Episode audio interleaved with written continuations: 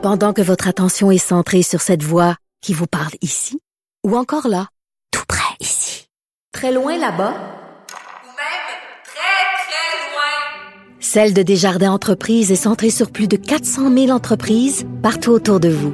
Depuis plus de 120 ans, nos équipes dédiées accompagnent les entrepreneurs d'ici à chaque étape pour qu'ils puissent rester centrés sur ce qui compte, la croissance de leur entreprise.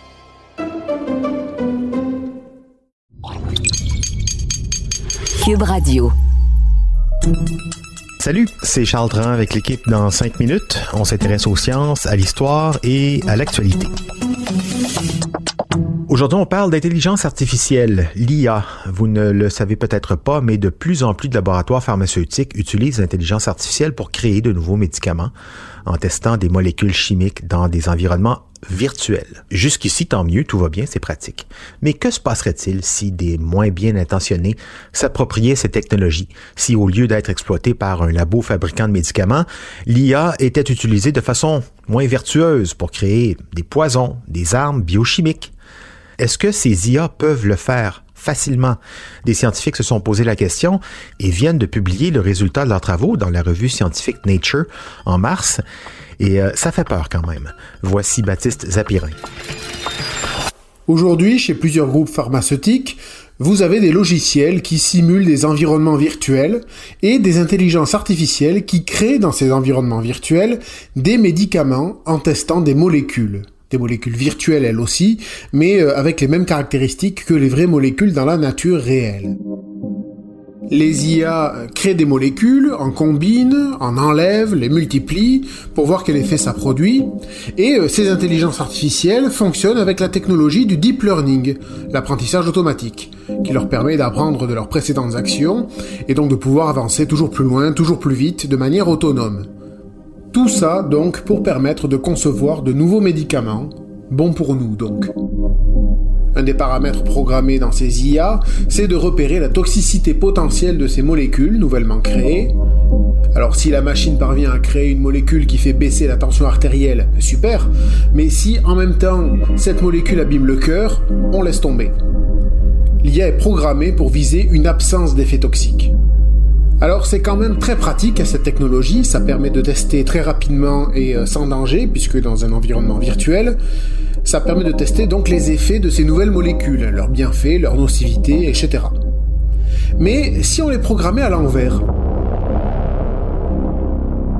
si on demandait à l'IA de chercher les molécules toxiques, dangereuses pour les humains, en clair pour créer des poisons, des armes biochimiques, eh bien, c'est la question que se sont posées des chercheurs américains qui travaillaient justement dans un groupe pharmaceutique, Collaboration Pharmaceuticals.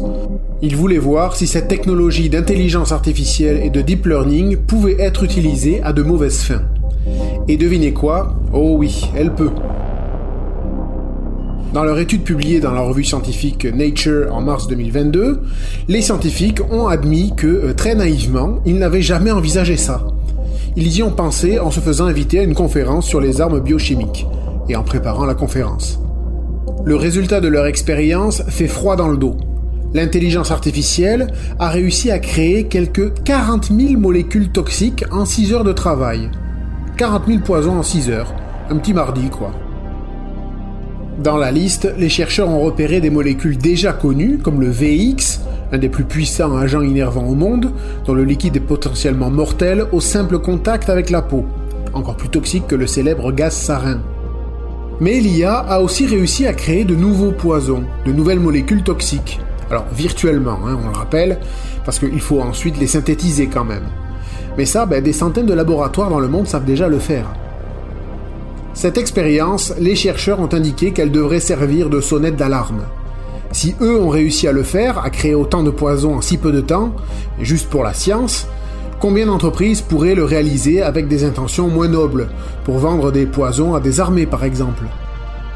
D'autant que, comme ils l'écrivent dans leur papier sur Nature, la technologie de deep learning, de l'apprentissage automatique, rend tout ça plus accessible plus rapidement. Il faut savoir coder et comprendre les objectifs de l'opération. La machine se charge en grande partie du travail. Ce n'est pas de la science-fiction tout ça. La technologie et le risque de dérive existent aujourd'hui. Mais les discussions sur les limites à imposer sur ce qu'on aurait le droit de faire ou de ne pas faire en matière d'IA, de biochimie ou d'apprentissage automatique, ces discussions n'ont pas eu lieu. Il est urgent d'en avoir, disent les chercheurs, et de poser des limites sur ce qu'on peut faire, car euh, je ne sais pas si vous êtes au courant, mais il y a toujours des risques de guerre aux quatre coins du monde. Et qui dit guerre dit presque toujours armes biochimiques. Ouais, c'est quand même étonnant de voir en 2022, de lire des chercheurs admettre leur naïveté. Hein. C'est eux qui l'écrivent eux-mêmes sur les dangers de la science non encadrée et utilisée par euh, des groupes sans scrupules. Il en existe de grands exemples, hein. le plus célèbre sans doute étant celui d'Albert Einstein avec sa formule E égale MC2, qui en quelques décennies a ouvert la voie aux travaux pour fabriquer la bombe nucléaire, une bombe qu'Einstein pacifiste convaincu n'a jamais voulu bien sûr développer, mais que d'autres euh, ont développé. Alors oui, il faut encadrer tout ça. Science sans conscience, science sans limite, ça peut aboutir à de grandes dérives. Merci Baptiste Zapirin, c'était en cinq minutes.